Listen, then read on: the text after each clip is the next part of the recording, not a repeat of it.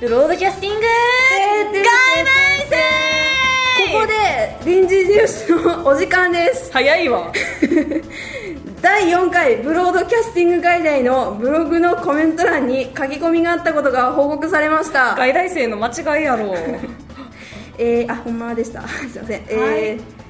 実家の母と電話するとき耳元で犬の鳴き声がします実家には犬がいません父が頑張ってモノマネをしています もちろんガン無視だおう来週のゲストはヤーマダの母によるオチのある話お願いしますモンケさんより はいモンケさん、はいコメントありがとうございます これモンモンケさんはこのモモケケさんの生き別れの妹とかそういう設定ですかねモンケさんとモケケささ んてさてはいしかし面白いお父さんですねそうですね。ええええ。いやモンケさんそこはあのガムシしないでちょっとお父さんの頑張りをね組んであげてくださにいゃぜひにゃにゃとか言ってあげたらどうでしょうか。ねお父さん ねあモンケさんがはいあ。モンケさんいいかもしれませんはい。はいで山田のお母さんによるオチのある話、はい母はオチのある話をしませんまず話さないんですか話さないですあの人自分面白い話やろうっていう顔で話すんやけど全然面白くないですあらま全然面白くないですあはい今回もドッキリいきなり入りました、はい以上 YHK 山田放送協会によるニュースでしたは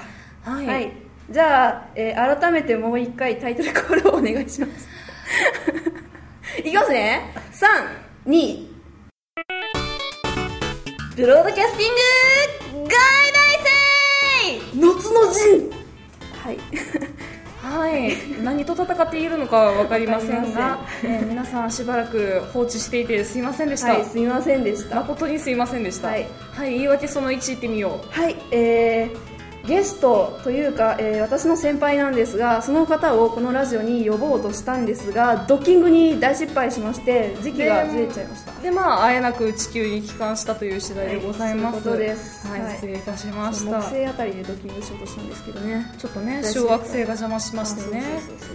はういそんな感じで、えー気を取り直していこうと思っております びっくりしした、びっくりしたさっきのいえあれ嘘嘘全然言ってなかったのにこの野郎またやりやがったなといやこう私はこのラジオの中でナンシーナンシーっていうかナンちゃんの,あの、はい驚いた声をね、はい リスナーの皆さんに届けたいと思っておりますはいわあかりました DJ 同士の夏の陣だということ が、なるほどなるほどえーそんな感じでやっております、えーはい私最近気がついたらなぜかスタンうんコーヒーにお金もないくせにあーたくさん行ってまして、はいはいコーヒーもちゃんと飲めるくせになぜかフラペチーノとやらフフラペチーノフラペチーノとかいうほうほうほうほう西洋風かき氷のようなものばかりを頼んでいますうーお金を貯めるにんお金を貯めるのが苦手系女子 DJ ナンシーですんはいえー、っと最近めっちゃ蚊に噛まれまくってる血が美味しい系女子、えー、山田です聞きました吸血鬼の皆さん今ですよ今ですよ毎度早京都違った京都京都さあ京都へ行こうとかなかったっけあありあましたね京都ここ京都じゃないですよ違いますけど 違いますよ自ら呼び寄せてどうするんですか死んじゃ うね 死んじゃいますよ失血でほんまやほんまやまあこういう2人で今日はやっていこうと思いま すはいよろしくお願いしますドロキャス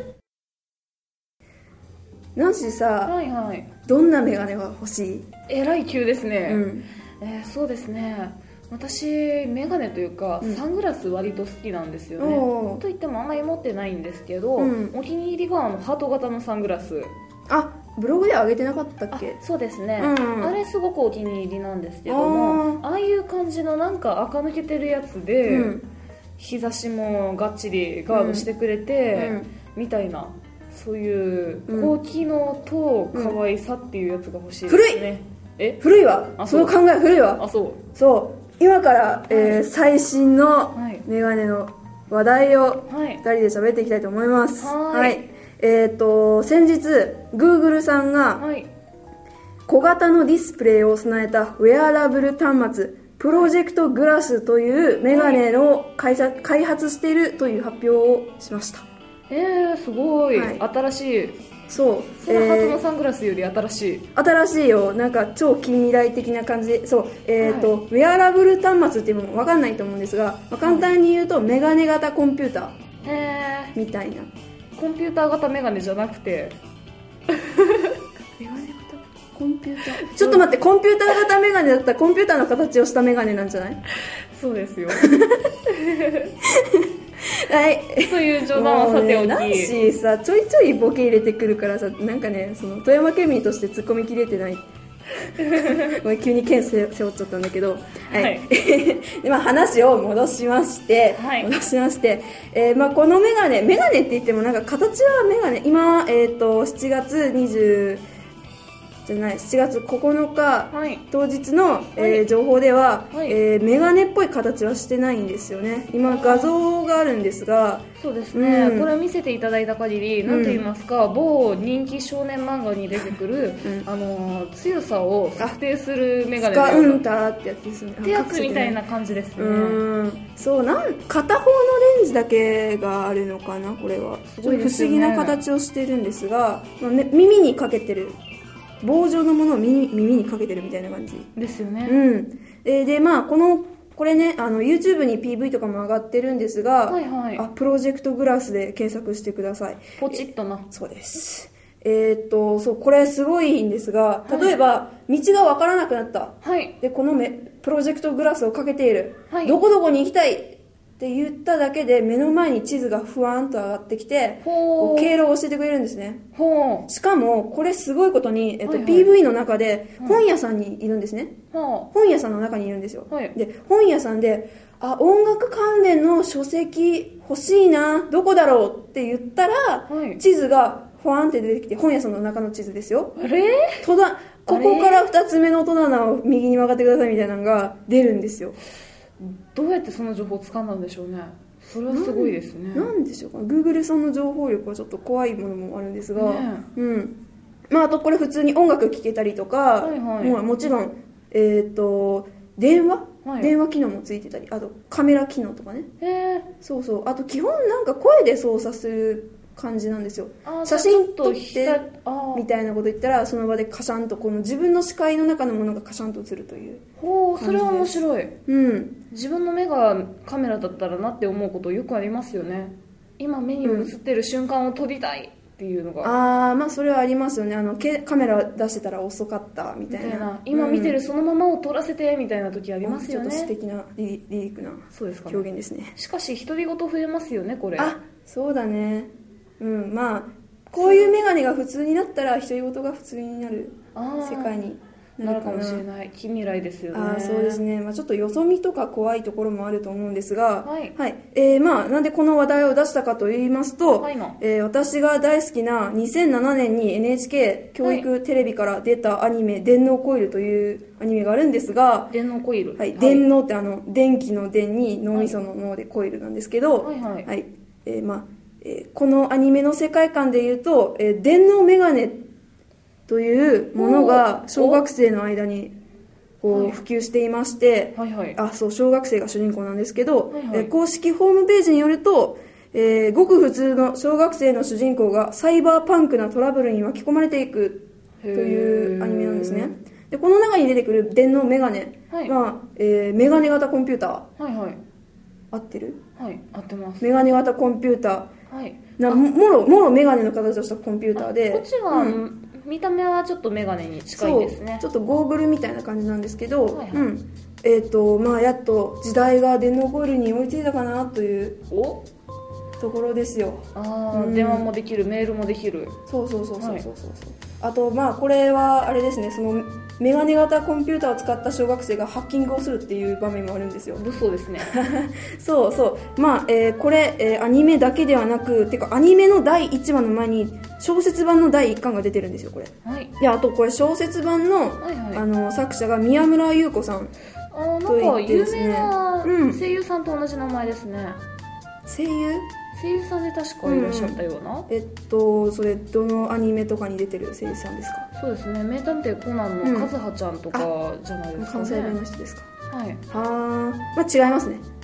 残念ながら違私います名前違いですかはねいはい。たえーっとまあ、この人は脚本家でですね、はいあのドラマ作品に NHK の6番目の最後とか私すごい好きだったんですけど知ってますか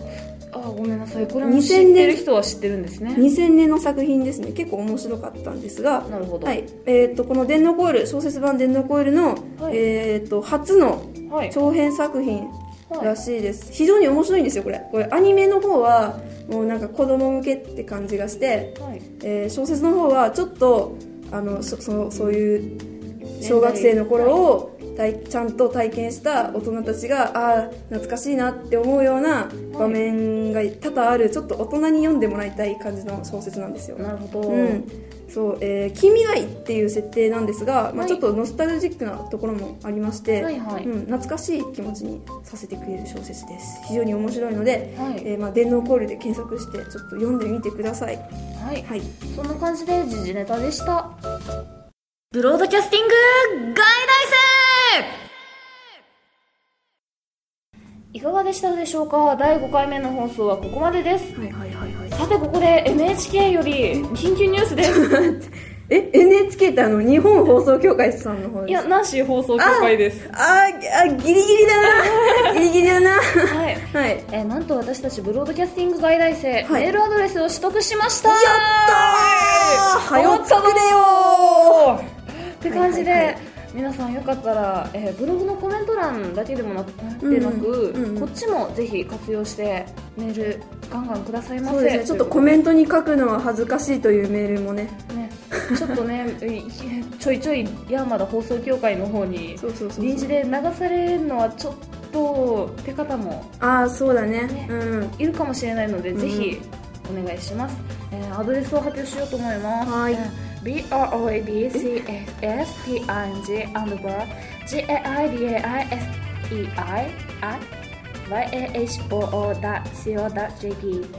繰り返しますボイキャステンアンダーバー外大生 at